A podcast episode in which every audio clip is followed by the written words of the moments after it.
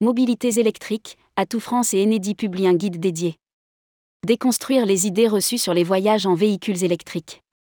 Atout France et Enedi annoncent la sortie d'un guide commun, qui traite de l'usage des véhicules électriques au service d'un tourisme décarboné.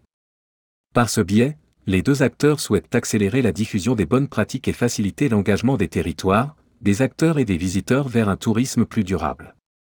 Rédigé par Jean Dalouse le mercredi 5 avril 2023.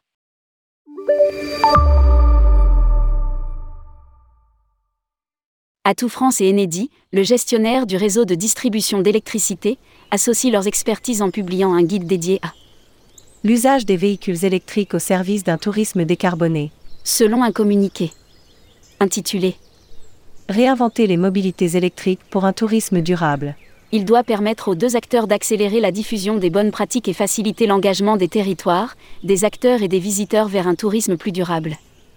Le guide s'adresse aux différentes parties prenantes du tourisme et de la mobilité électrique, les élus, pour accompagner les territoires vers la transition écologique et la prise en compte du déploiement de l'électromobilité, les acteurs du tourisme, pour répondre à une demande croissante des voyageurs et faire de l'électromobilité un facteur différenciant, les visiteurs français et internationaux voyageant en véhicule électrique, pour les informer des modalités pratiques de recharge et les encourager à profiter de leur séjour en France en toute tranquillité plus de 80 000 points de charge ouverts au public en France.